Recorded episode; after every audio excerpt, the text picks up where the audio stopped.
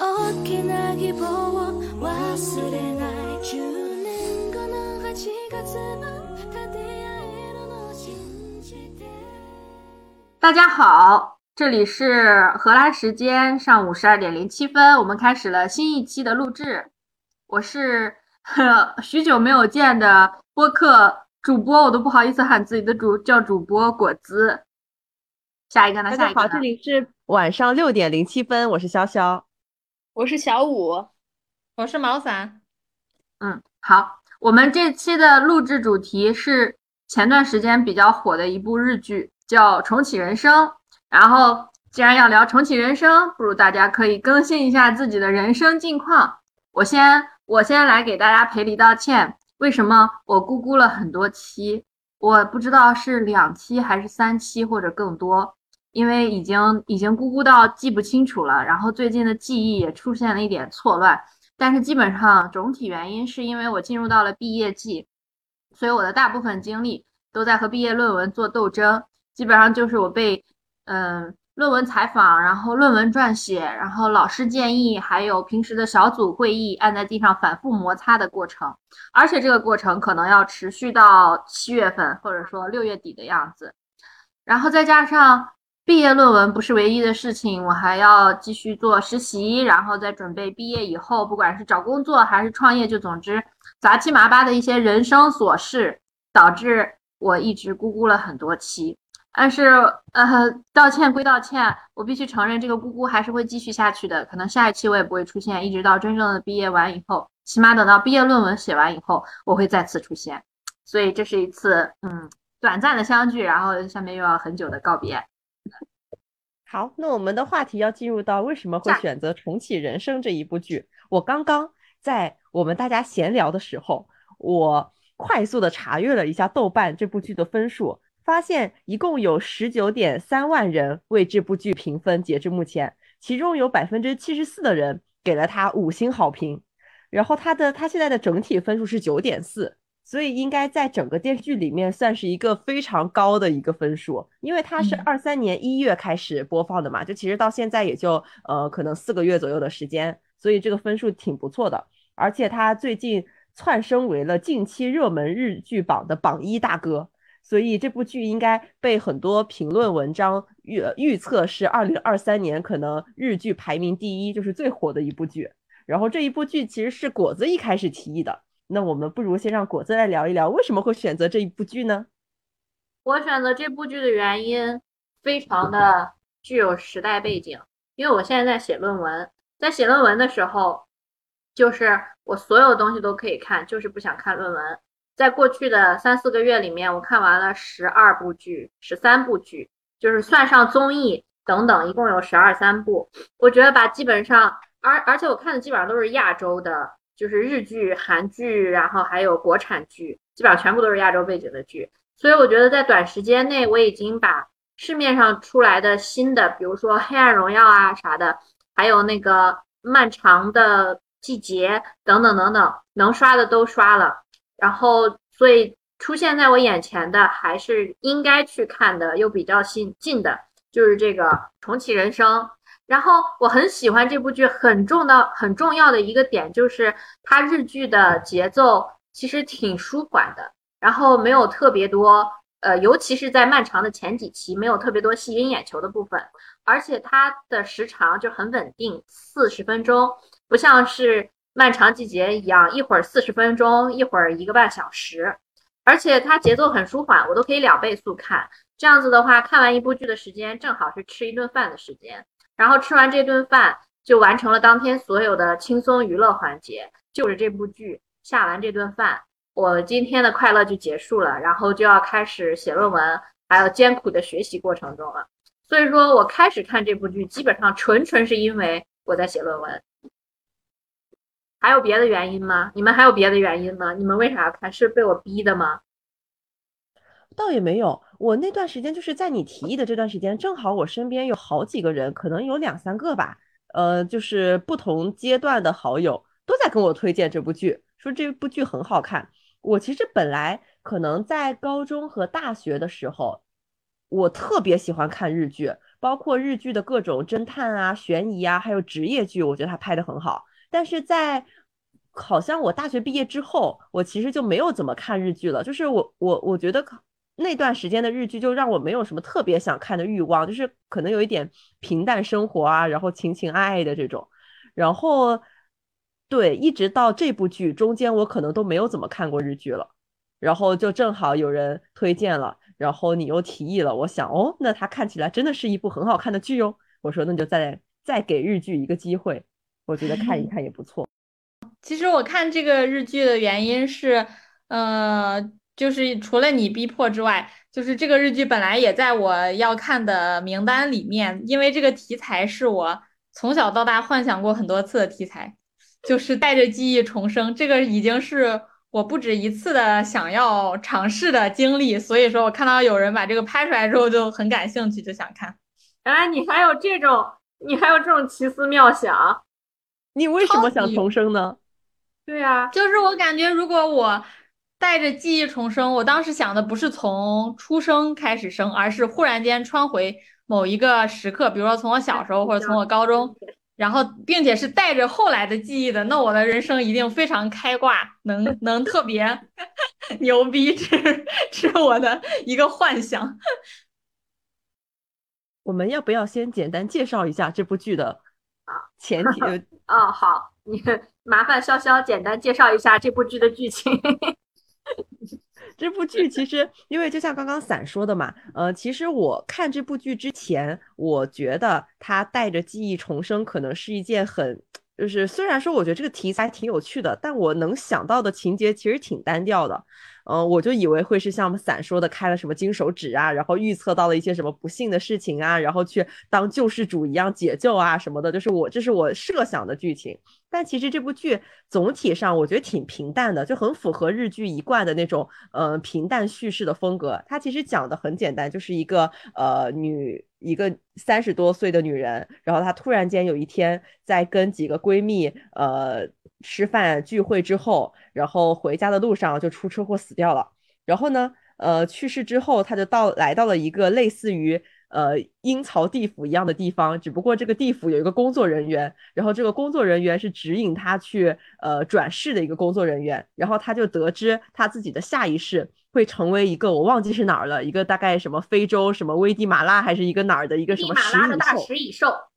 对，他就知道自己要转世成为食蚁兽。然后那个工作人员还给他看了一张食蚁兽的照片，然后就是那个伸长舌头在吃那个白蚁的那个照片，他觉得很恶心，他不能接受这样的结果，他就问这个工作人员，他怎么样才能不转生成为这个食蚁兽？这个工作人员说，可能是因为你上辈子的这个积的这个阴德不够，然后你可以就是你你需要再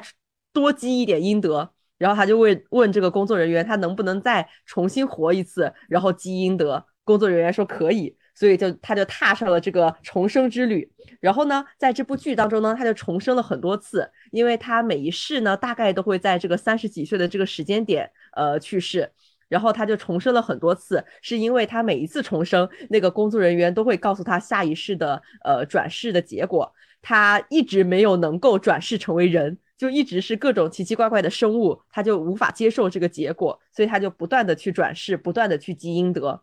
然后这个积阴德的过程中，当然就发生了一些很有趣或者是很搞笑呃的一些事情，然后大概就是这样的故事。然后呢，这个剧呢，其实前面真的是给我的感觉太平淡了，因为就一直充满着那个日剧之间的大家平淡的对话，在那聊八卦，在那聊天，直到大概第七集左右的时间，他得知了另外一个他的一个班上同学也是在不停的转世。的这样一个结果之后，他跟这个另外一个朋友快速的熟悉起来，然后得知原来在第一世他们本来就是呃闺蜜，只不过到后来那个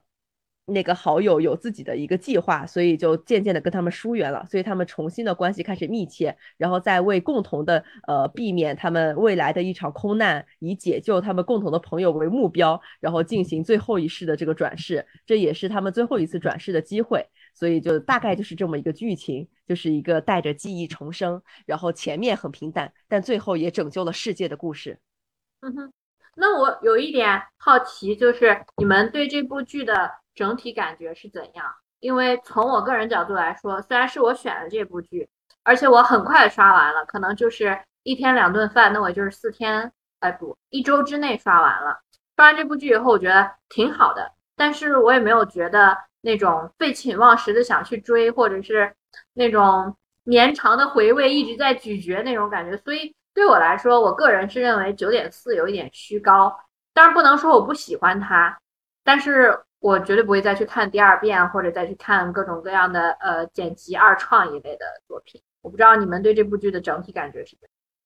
是虽然说它的剧情很平淡，但是我觉得这个过程中还是有很多很很很真实的细节的点。举个例子啊，就刚刚潇潇有提到说，嗯，就是这些主角里面有很多很日常、很八卦、很琐碎，你打断我，我打断你。然后话题接不住上一个话题的对话，但我觉得这些其实挺真实的，因为发生在我们之间的对话，每天每天都是这样子的，而且 各说各的。我觉得，我觉得，说实话，呃，这些，说实话，这些废话是完全没有用的。就是假如说把我们平时聊天的废话，比如说啊，谁要又继续去读博士后啦这种废话，或者谁年轻的时候暗恋过几千几百个女生，谁又是其中之一。这些废话如果都录下来，是没有人感兴趣要看的，呃，基本上也就是重启人生里面的剧情。但是这些废话对于我们的关系又是非常重要的，所以说在看他那些呃废话情节的时候，我完全没有带入到他的情节，我就在说哇，好真实啊！我和我的姐妹们就是这样的废话篓子。我我会有一个感触很深的地方，是因为第一集我记得很清楚，因为第一集其实一开始就是在讲她。出去跟她两个闺蜜聚会，然后就开始聊各种乱七八糟的事情，大概对聊天聊了三十几分钟吧，然后又给一个人过生日啊什么的，然后我就会觉得天呐，这个剧要讲到什么时候？她什么时候才死？什么时候才重生？怎么还不重生？然后呃，有一个画面我就记得很清楚，是他们三个站。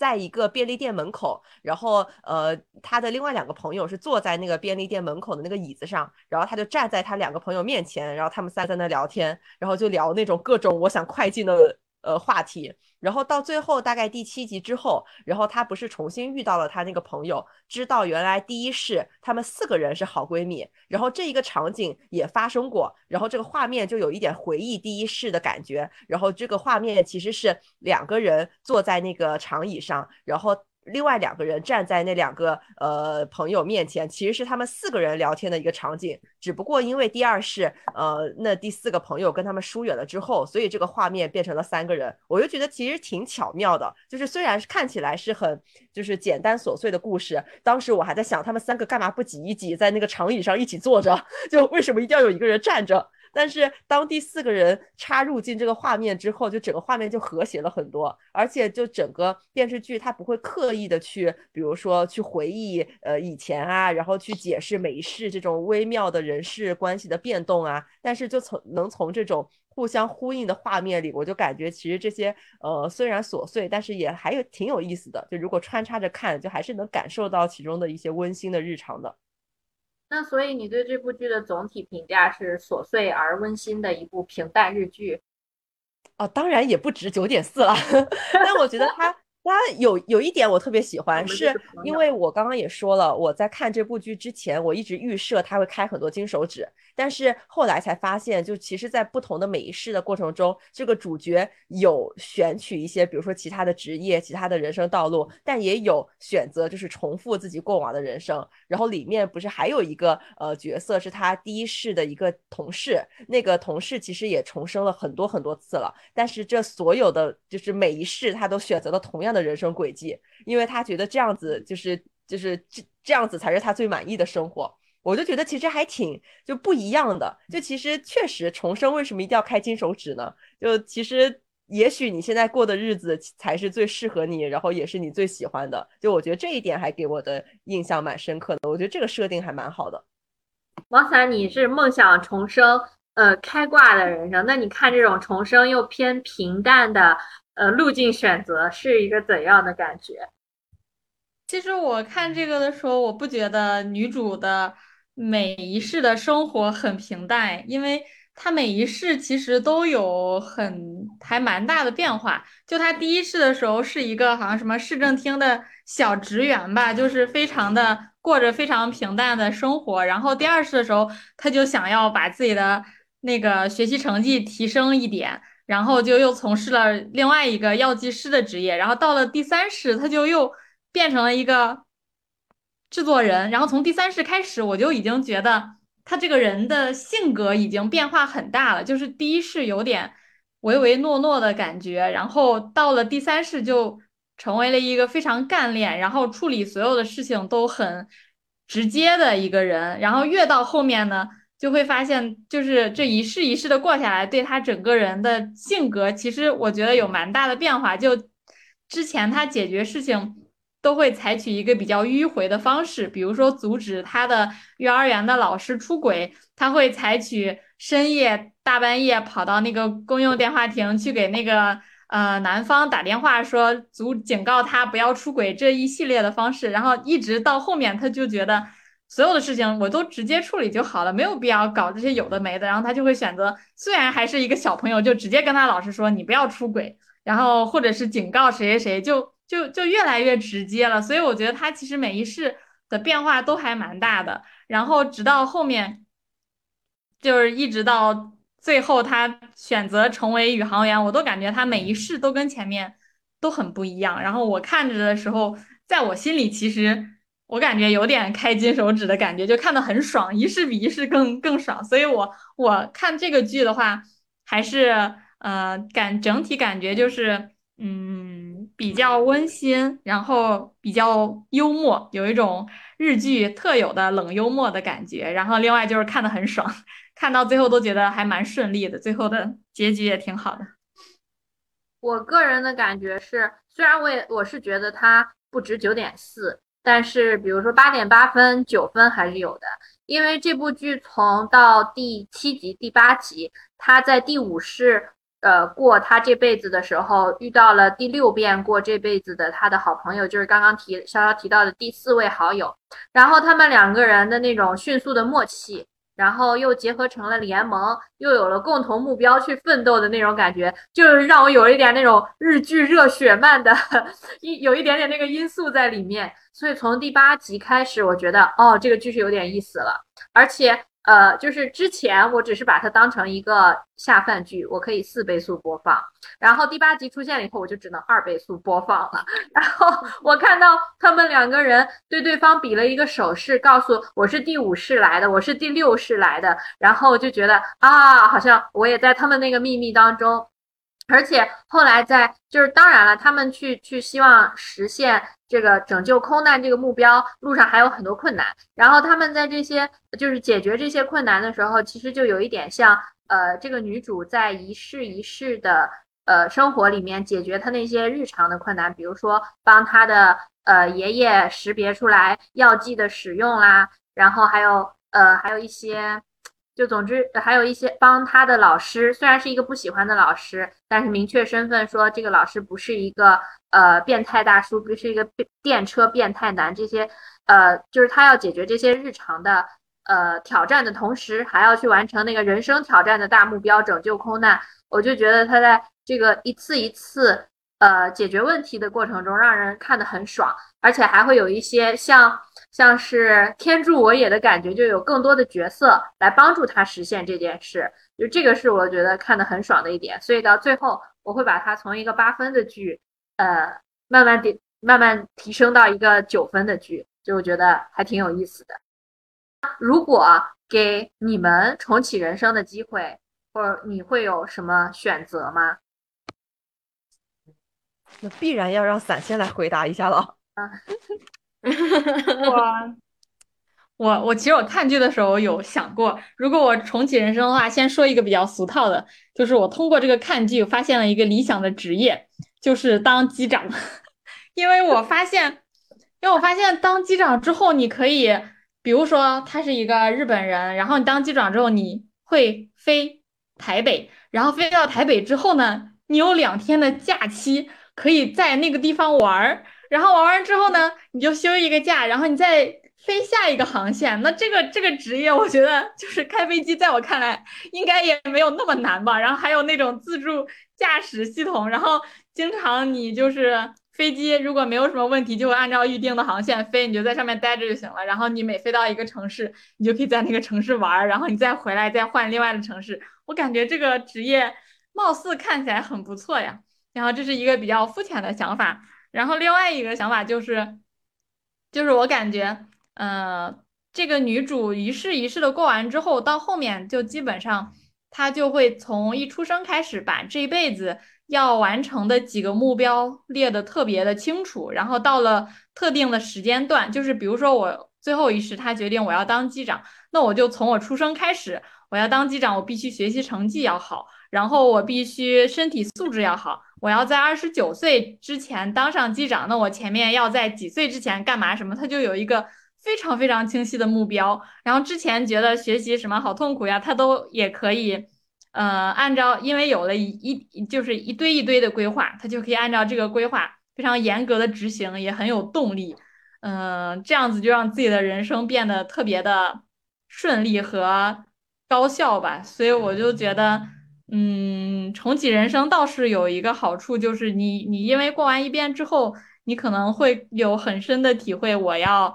比如说我要实现什么目标的话，我要在多少多少岁做什么，就是你的生活会更有规划感。然后，如果你想要完成某一项任务的话，你可能也会更加的顺利，动力比较足吧。就是有这么一个感觉。具体如果要要要重来干嘛的话，倒是没有很认真的想过。我懂了，你讲懂啥了？我我先说，就是我综合你们三个的这个对这部剧的评价，果子对这部剧的评价就是，嗯，挺好的，因为它有一些，呃，这种比较典型的日剧热血的这个因素在里面。潇潇觉得，嗯，挺好的，因为它有日剧传统的这种比较温馨、比较细水流长的这种这种。元素在里面，毛伞觉得哇，他可以学东西，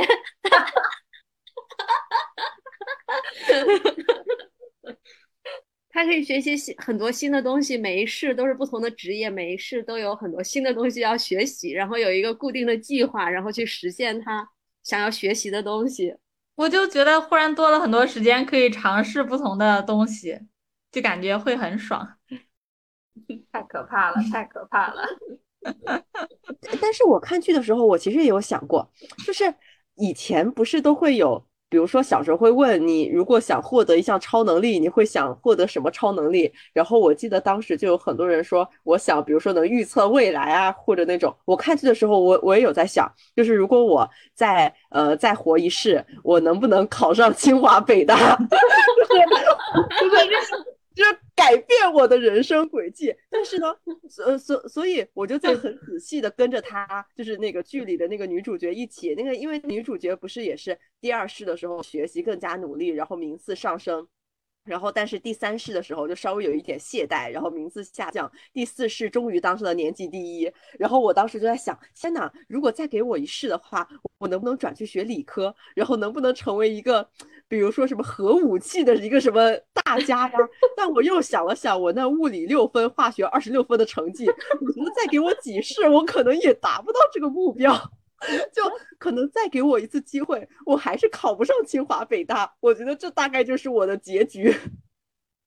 我我我感觉，我我当时想的是，如果再给我一试的话，我肯定不会做那个努力学习考第一名的人，而是我会完全换一个方向。比如说我是学理的，我当时想的就是我应该会去学文，或者是学艺术，就是就是到一个跟我现在完全不一样的领域，然后去。感受一下，我如果做那个职业是什么感觉？就是我，我是这么想。是要开飞机吗？开飞机只是觉得这个职业可以到处旅游，还是挺不错的。但是如果真的让我去做的话，还是还是算了吧。空姐也可以到处旅游啊。我想去，我想去，就比如说，呃，当导演呀，拍电影啊，然后或者是当画家呀，画画这种。哦，有掌控力和创造力的角色。哦，你归纳的这个归纳的境界顿时就提高了呢。那不然呢？都是到处去旅游，为什么要去做机长，不要做空姐？但是，嗯，我有一点好奇，你们就没有那种呃觉得完全可以接受一个大食蚁兽的一生吗？因为如果是我的话，如果是我走那个女主角的路哦，我可能在第一步就是选择做危地马拉的大食蚁兽了。我觉得真的很有意思。首先，我想去南美；其次，其次那是另一个物种的体验。然后我记得在那个呃，就是一片纯白的，我们叫那个什么阎王，好像也不合适。但总之就是选择你接下来下一世人生路的那个纯白办公室里面，他他有一段话我印象很深，他说：通常呢，人类才会想说，呃，我也想要做人类。因为他上一世就是人类，然后他觉得人类是一个比较高级的选择，但其实呢，在他们的视角看来，每一个生命也都没有差什么了，就是你是生命，人家白食蚁兽也是生命，白蚁也是生命，就就是都是生命，就是是一个非常平等的生命观，我很欣赏这个生命观，而且就是你说如果做一颗海胆啦，我最后可能会被人吃，或者一条鱼可能会被切成三文鱼。白蚁可能也是很短暂的生命被吃掉，但是食蚁兽不是啊，食蚁兽它是生活在丛林里的呀，它在食物链里面就是还挺重要、挺高端的一个环节。就是为什么不要去做食蚁兽？我真的很想去体验一下做食蚁兽的感觉。然后我基本上就是那种要重来这一遍人生，我是肯定不要过的。就是我可能不会推开，我直接就不会推开重来这遍人生的门。不管是像你们提到说去做理科，去重新选择做文科，或者说是在现有的这个轨道里再过一遍，或者是再体验一样不一样的职业，不，我就是要去做大食蚁兽，我觉得很有意思。可是你比如说你重来了两遍人生之后，你可能还是可以去当非人类啊。那是下下一世的事情了呀，就是那是大食蚁兽那一世的事情了，不是我人类这一世死的时候要考虑的事情了。就是反正我我当时觉得他愿意去重来一遍人生，是一个让我觉得匪夷所思的一个选择。人生有什么好重来的？请问我在我在看剧的时候看到某一个时点，也有一种感觉，就是我在这个时点就会选择去投胎，而不是。再重启人生，就是在第三次吗？不是，就是在跟那个那个他的第四个朋友相认后，然后第四个朋友讲述他的人生，说，嗯，原本是他们四个人，后来，嗯，他改变了一次人生之后，救了救了两个人，救了两个朋友，但是但是女主这个人。他又在三十多岁的时候去世了，然后这个时候我就忽然发现，其实作为女主，她在三十多岁去世是一个很幸福的事情，因为她重启了几次人生之后都是三十多岁去世，她并没有经历过后面呃另外两个人去世啊，或者是更多不幸的事情，她就总总想重开，因为说实话，她不管重开了几次。他的人生过得都是还蛮好的，但是他不知道，如果他是像那第四个朋友一样，一直活到最后一个人活到七老八十，他就会发现自己的三个好朋友陆陆续续都走掉了。所以说不一定活得久，或者是达成什么事就是好的。你有可能三十多岁就挂了，嗯，虽然说挂的早，但是你活得很好，也是很开心的。然后你就开心再去投做另外一个生物，你根本不知道你死之后。别人这个世界又发生了什么，你就开开心去下一世了，也蛮好的。就是我刚刚果子问这个，我就想这么说。我觉得如果真的让我选的话，重来一世真的太烦了。就是如果真的让我从一个小婴儿开始长起，但是我又有遗留了我上辈子全部的记忆，这是一个多么 这是多么煎熬的一个事情啊！就是我觉得让我重来这么重活一辈子，完整的重活一辈子，我应该也是不会选择的。因为这是这个实在是太那个什么了，就你所有事情其实已经没有新鲜劲了。你遇到的同学、遇到的老师，然后你的亲人是怎么样子的，就是你可以改变其中的一些小事情，但是整一个过程其实对你来说已经没有什么新鲜的事情了。我我我觉得是一个没有意思的事情。你可以去学理科呀，我宁可做白蚁，我都不要重来一遍。我觉得不是的，因为你从小婴儿，你现在是没有小婴儿的记忆的。当你再回去的时候，你就会发现，你在你面前的是二十多岁的你的爸爸妈妈，你是完你是从来没有见过，就是你你根本都已经不记得二十多岁的你的爸爸妈妈是什么样子的，就是你可以从他们年轻的时候再重新了解他们一次。哦，哎，说到这个就我就突然想来兴趣了。你想想看，如果是呃，如果是我带着我现在的记忆，呃，回到我重新出生的时候，那个时候我妈二十八岁，我就知道再过一年半我爸就要死了，然后呢，我就可以试图阻止这件事情发生。但是这一年你还不会说话哦，你可以选择提前说话，我可以选择变成天才婴儿。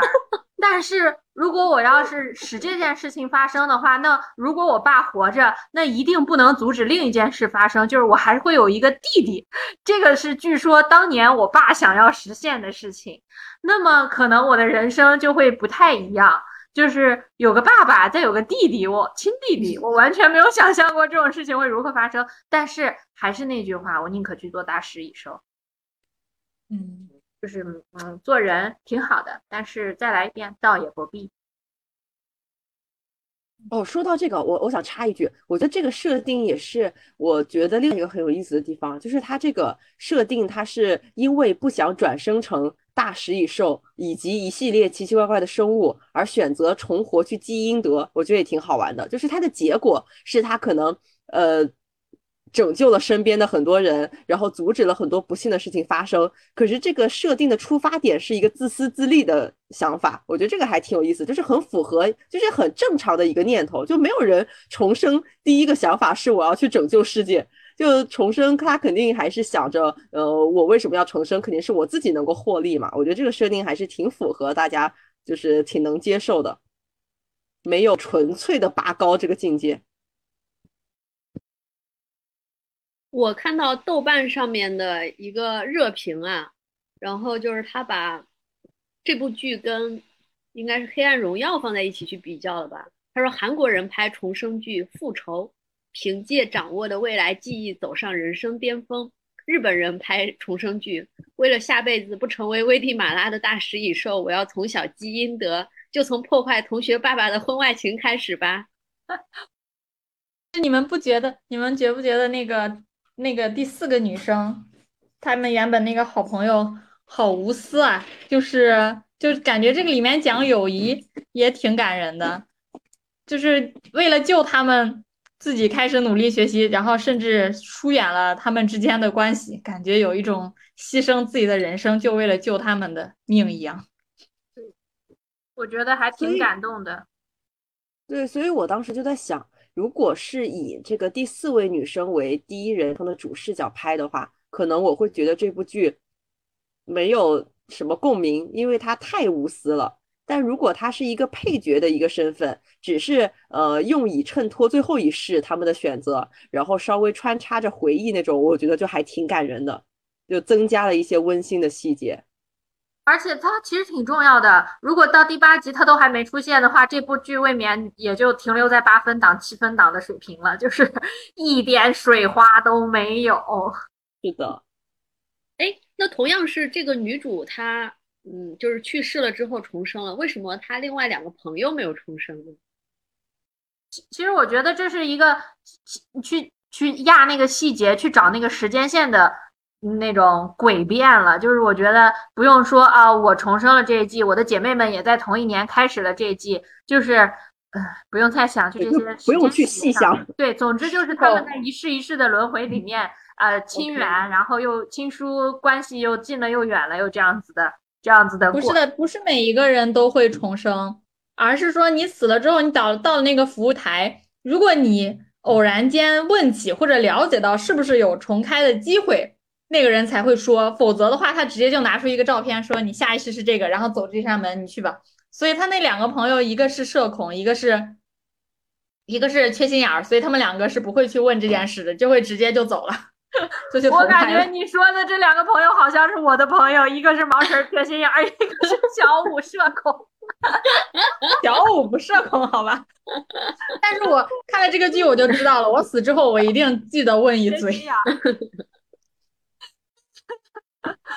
啊，我我我还设计的最后有一个问题，我觉得我们可以发散性的聊一聊，就是因为我们说到重启人生，剧情里面也提到了很多他想要在这辈子去改变或者去挽回的遗憾，包括朋朋友父亲的呃婚外情啊，还有自己外公的那个自己爷爷的用药的问题啊，你会不会有一些呃今生无法改变的遗憾？在这辈子过程中，就是我们不提会不会重生，能不能改变，就单说遗憾吧，因为可能嗯我们也没有什么重启的机会。但是听一听这些遗憾，说不定会对别人或者说将来有一些启发，能够避免就避免掉。我有一个很细小的一个故事，就是它不一定是我一个很大的遗憾，但是是在你问这个问题的时候，我突然间灵机一动想到的事情，就是它不一定是，就是它不是我本人此生的一个大遗憾，只是一个只是一个小插曲而已。就是我在小学的时候。呃，我有一个关系很好的朋友，因为我们小学是在学校吃完晚饭，然后我们坐校车一起回各自的家，呃，然后他会在一些固定的点把我们放下来那种，所以我们呃就是晚饭后，然后不住校的人就要去登学校大巴，然后准备回家。然后我们俩关系好呢，是我们俩每次呃坐车回家都会坐一排，一排两个人嘛，然后都会坐一排，然后聊天，然后我们俩在学校里也会呃就是经常就是下课就在一起聊天。后来呢，有一天晚上，那天还下着雨，然后我们坐到那个校车上，我上去之后发现他就跟另外就是别的朋友坐在一排，然后我跟他打招呼，他没有理我，然后我就很。就是莫名其妙的坐在了另外一排，自己坐下来。然后后来呢，他就突然间呃叫了我的名字，然后我过去看，就发现他在那天下雨嘛，他就在车窗上，就那个呃下雨不是会有水汽啊雾气，所以你可以在上面写字嘛。他就在那个车窗上写了“绝交”两个字，然后然后就然后就指着那两个字让我看，就是他叫我回头指着出玻璃上他写的两个字让我看，我到现在都没。都没搞清楚发生了啥，就是我不知道发生了啥，就对我来说就是莫名其妙。有一天他突然要和我绝交，就是你刚刚说到这个的时候，我就突然间想到这个插曲。我觉得如果有机会，我想去搞清楚，就是为啥他要和我绝交。太离谱了！那你可以去，你可以去搞清楚啊！啊，我现在就可以去啊！你不需要重启人生，你就可以去我觉得可能这个姐们儿已经不记得了，你直接问他就好了。就就是莫名其妙的，但是确实可以问一问，好奇妙啊！嗯，可能人际关系方面就是就是也不能说不重要，只是说大家印象没有那么深刻，或者说没有那么像要像要改变呃别人命运，什么爷爷的生命那种。那种重要程度，所以忘了也就忘了，很正常。就好像你可能已经忘了上一次为什么跟对象吵架了，虽然当时觉得气的要把这个人揍死。然后我想到我有一个遗憾，这个也是我想了很久才可能有一丝丝遗憾的事情，就是我有一点遗憾，说我在选择这个现在读的这个硕士项目的时候，我没有选择去南美的那个项目。当时我对南美一无所知。